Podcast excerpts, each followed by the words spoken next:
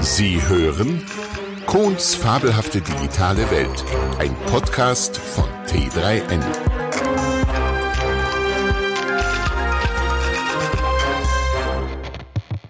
Unsere Zukunft ist digital. Unsere Zukunft ist rosig oder Siri petzt.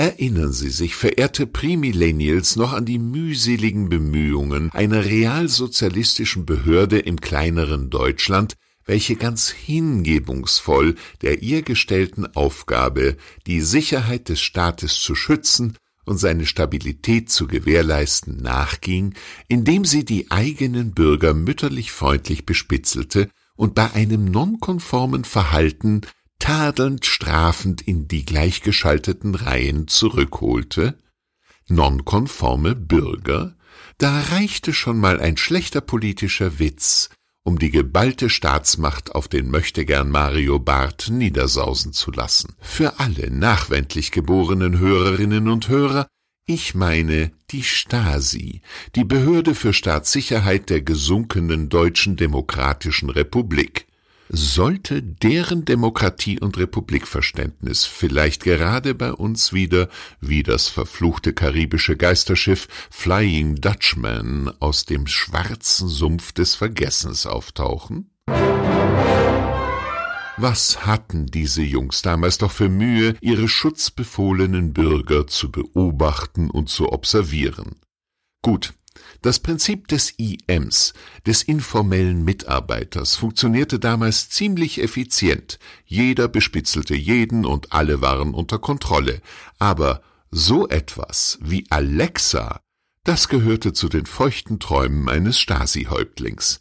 Eine perfekte Wanze, die sich der Bürger auch noch freiwillig und auf eigene Kosten ins Haus holt, kein mühsames Sockelleisten weghebeln, Kabel legen, Löcher in die Wand bohren, kein Mikrofon im Lampenschirm verstecken, kein Minox fotografieren mehr, der zu Observierende kauft sich seine perfekte Wanze selber, bezahlt sie auch noch teuer und stellt sie gut wirksam in den eigenen vier Wänden auf. Das ist doch der nicht zu toppende Wunschtraum jedes Geheimdienstlers. Gut, Sie werden einwenden, die Abnehmer ihrer intimen Daten seien Privatunternehmen und kein staatlicher Dienst, und folglich seien ihre Daten auch artig anonymisiert und nur in solcher Form an irgendwelche diffuse Dritte weitergeleitet worden. Dritte, das sind Firmen in irgendwelchen Ländern, in denen Billiglöhnler mit Kopfhörern vor Bildschirmen sitzen und ihr Liebesgeflüster verschriftlichen. Folglich müssen diese ziemlich gut Deutsch können oder was schreiben die da genau? Die drängendste Frage, die sofort entsteht, wem gehören diese Firmen eigentlich? Wer investiert so viel Geld und gründet irgendwo im fernen Ausland Firmen, die fern von allen europäischen oder amerikanischen Datenschutzgesetzen private Daten und Mitschnitte gutgläubiger Bürger auswerten? Und das alles unter dem fadenscheinigen Deckmäntelchen der Performance-Verbesserung. Das lassen Sie sich doch bitte einmal ganz langsam und mit Genuss auf der Zunge zergehen. Sie werden in den allgemeinen Geschäftsbedingungen freundlich gefragt, möchten Sie zur Performanceverbesserung dieses Produktes beitragen?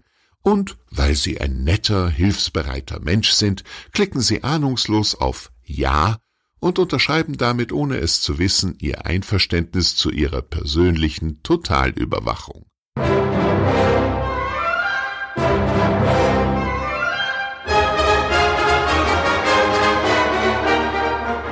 Nun hatte ja das fragliche Unternehmen öffentlich gelobt, derartige Lauschangriffe auf unbescholtene Bürger in Zukunft zu unterlassen. Ja, aber hat es das wirklich? Ich zitiere wörtlich aus dem Brief des Whistleblowers Le Boniek. Jeden Tag habe ich hunderte von Aufnahmen von verschiedenen Apple-Geräten, zum Beispiel iPhones, Apple Watches oder iPads angehört. Diese Aufnahmen wurden oft unabhängig von der Aktivierung von Siri aufgezeichnet. Diese Verarbeitungen wurden durchgeführt, ohne dass Benutzer davon Kenntnis hatten und wurden in Datensätzen gesammelt, um die Transkription der vom Gerät aufgenommenen Aufzeichnung zu korrigieren. Na, sieh mal einer guck. Die haben einfach munter so weitergemacht wie bisher, wie wenn sie selbst da nie irgendetwas dazu gesagt hätten. Und keiner hat das kontrolliert und diesen Firmen auf die gierigen Finger gehauen. Warum eigentlich nicht? Hätte es den Whistleblower Le Boniec nicht gegeben, sie hätten davon nie etwas erfahren und sich auch weiterhin völlig unbelauscht gefühlt. Und wenn Ihnen jetzt irgendwie mulmig geworden sein sollte, dann ahnen Sie vielleicht, wie sich die Menschen auf der Innenseite des eisernen Vorhangs jahrzehntelang gefühlt haben müssen.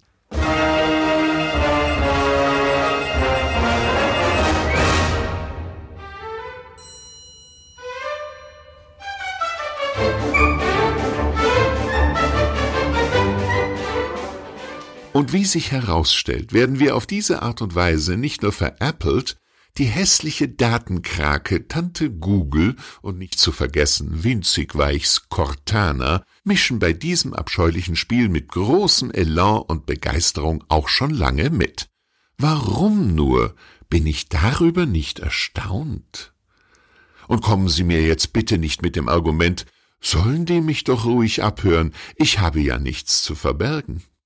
Gerade eben noch waren sie derselben Meinung wie die Bundesmami oder Österreichs Bundesnext Top Männermodel Basti Fantasti und jetzt, nachdem diese ihre Meinung um 180 Grad geändert haben, sind sie der übelriechende Verschwörungstheoretiker, den man unbedingt überwachen und mundtot machen muss. So schnell kann's gehen. Und dank Alexa, Siris und Co's Mitschriften können Sie jetzt nicht mal mehr das Gegenteil behaupten.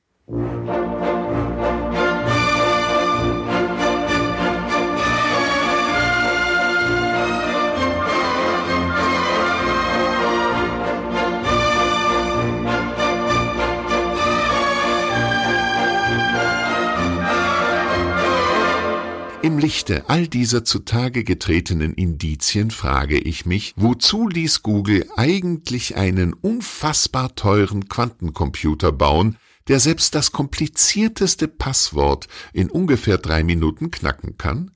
Ja, und wozu das nun alles?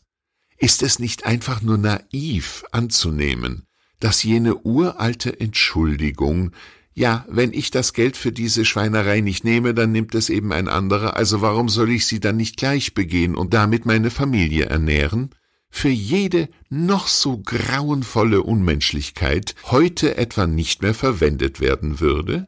Die Steigerung davon wäre ja nur, da kann ich doch nichts dafür, ich habe ja nur auf Befehl gehandelt, und getoppt wird das dann nur noch von, es tut mir leid, aber das System will das so, oder wie sagt schon das schöne jüdische Sprichwort, hat der Mensch einen Knüppel, wird sich immer ein Hund zum Prügeln finden.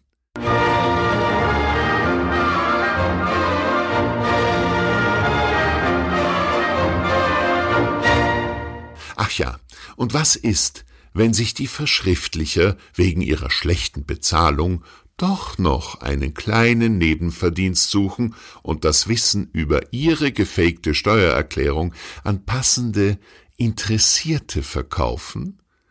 Ähm, wollen Sie nicht doch mal schnell nachschauen, ob Ihre Kinder noch in Ihrem Kinderzimmer sind? Wenn nicht, wollen Sie sich wirklich die Carabinieri oder Guardia Civil ins Haus holen und damit als Steuerhinterzieher auffliegen? Und nein, die Welt ist schön und alle Menschen sind gut. Träumen Sie heute Nacht was Schönes.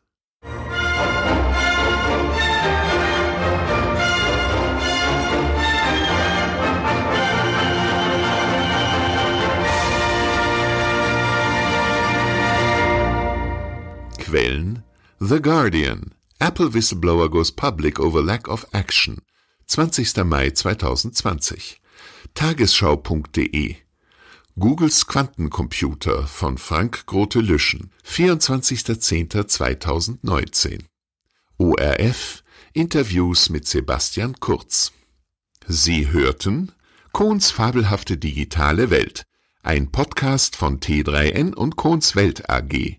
Sprecher und Autor William Kohn. Musik Gold und Silber Musikverlag und Tom Putsch.